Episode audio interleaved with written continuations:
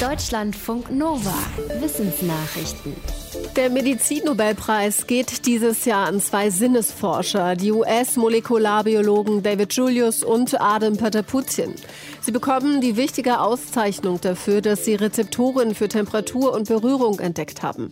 Laut dem Karolinska-Institut in Stockholm hilft ihre Arbeit dabei zu verstehen, wie Wärme, Kälte und mechanische Kräfte Nervenimpulse auslösen.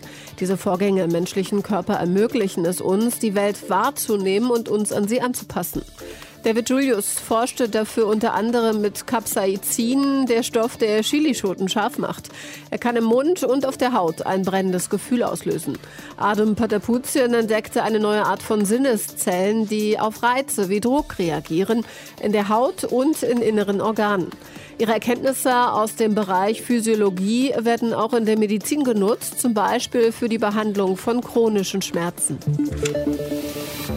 Auch Kochen kann ziemlich schlecht für Umwelt, Gesundheit und das Klima sein, insbesondere wenn dafür Brennstoffe wie Kohle oder Holz verwendet werden. Das hat unter anderem die Weltgesundheitsorganisation näher untersuchen lassen. Die Forschenden schreiben im Fachmagazin Nature, dass noch im Jahr 2030 fast jeder dritte Mensch auf der Welt hauptsächlich mit umweltschädlichen Brennstoffen und Technologien kochen wird. Noch mal größer ist das Problem in afrikanischen Ländern südlich der Sahara. Dort werden es sogar vier von fünf Menschen sein. Brennstoffe wie Kohle, aber auch Holz sind laut WHO ein erhebliches Gesundheitsrisiko, weil sie zur Luftverschmutzung beitragen. Und die wiederum erhöht das Risiko etwa von Herzerkrankungen, Lungenkrebs und Schlaganfällen. Kohleöfen sind zusätzlich schlecht fürs Klima. Sauberer ist laut Studie das Kochen mit Strom und Gas. Was denken Menschen, wenn sie an einer Bushaltestelle warten oder einfach aus dem Fenster gucken? Forschende aus den USA haben versucht, solche Gedanken festzuhalten. Dafür trainierten sie 78 Testpersonen darauf, ihre Gedanken live mitzusprechen. Die Testpersonen sollten dann zehn Minuten lang allein in einem Raum ohne Zugriff auf Internet oder andere Ablenkungen sitzen, an nichts Spezielles denken und einfach nur aussprechen, was ihnen durch den Kopf ging. So konnten die Forschenden nachvollziehen, wie sich Ketten von Gedanken entwickeln, wenn das Gehirn machen kann, was es will. Die meisten Testpersonen dachten positiv an Gegenwart oder Zukunft. Es gab aber auch Teilnehmende, die anfingen zu grübeln. Ihre Gedanken drehten sich immer wieder um das gleiche Thema, waren auf die Vergangenheit gerichtet und eher negativ. Solche Grübeleien können ein Anzeichen für Depressionen sein. Die Forschenden sagen, dass sie jetzt besser verstehen, wie negative Gedankenspiralen entstehen.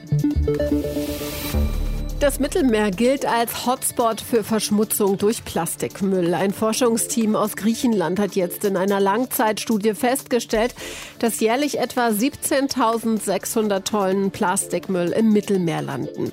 Die Daten stammen aus den Jahren 2010 bis 2017. Mithilfe von Computermodellen simulierten die Forschenden, was mit dem Plastik im Meer passiert. Demnach werden etwa 84 Prozent an Strände und Küsten gespült. Knapp 4000 Tonnen bleiben aber an der Wasseroberfläche. Die Forschenden hoffen, dass ihre Modelle helfen können, mehr gegen die Plastikflut zu unternehmen. Der Plastikmüll im Mittelmeer kommt vor allem von den dicht besiedelten Küsten, weil das Mittelmeer außerdem nur über die enge Straße von Gibraltar mit dem Atlantik verbunden ist, kann sich das Plastik kaum über die Weltmeere verteilen. Gold ist ein wertvolles und schönes Metall mit einer oft ziemlich schmutzigen Vergangenheit. Denn um es aus Golderzen herauszulösen, muss das Gestein unter anderem mit hochgiftigen Blausäureverbindungen behandelt werden. In vielen Ländern ist der Einsatz dieser Chemikalie in der Industrie schon nicht mehr erlaubt. Forschende aus Finnland haben jetzt ein neues Verfahren vorgestellt, das nicht nur eine höhere Goldausbeute bringt, sondern auch weniger giftig ist. Statt auf Blausäure setzen die Forschenden auf eine Kombination aus Chlorverbindungen und Strom. Den Forschenden zufolge haben sie mit ihrer Methode aus dem gleichen Erz bis zu 20 Prozent mehr Gold gewonnen als mit den herkömmlichen Methoden. Das Projekt wurde unter anderem aus Nachhaltigkeitsfördermitteln der EU finanziert. Wie verhalten sich Raser, wenn sie nicht hinter dem Steuer sitzen? Forschende aus Estland haben Daten von mehr als 817 Menschen ausgewertet. Davon war jeweils etwa die Hälfte Männer und jeweils die andere Hälfte Frauen. Die Teilnehmenden machen unter anderem Tests zu ihrer Reaktionsgeschwindigkeit und füllten Fragebögen zu ihrer Ernährung, Reizbarkeit und Risikobereitschaft aus. Außerdem legten sie ihre Register mit Regelverstößen offen. Es zeigte sich, dass Menschen, die öfter zu schnell fahren, etwas schnellere Reflexe hatten als andere Autofahrer, dass sie mehr Junkfood und Energy Drinks konsumierten, dass sie eher aggressiver waren und beim Sport eher extreme Anstrengungen suchten. Die Forschenden sehen darin einen Hinweis, dass Menschen, die gerne schnell fahren, generell extremere Reize suchen, dass diese Menschen also von ihrer Persönlichkeit her zu riskantem Verhalten neigen. Laut den Forschenden ist das aber keine Entschuldigung für zu schnelles Fahren. Dazu entscheide sich jeder Fahrer immer noch selbst. Deutschlandfunk Nova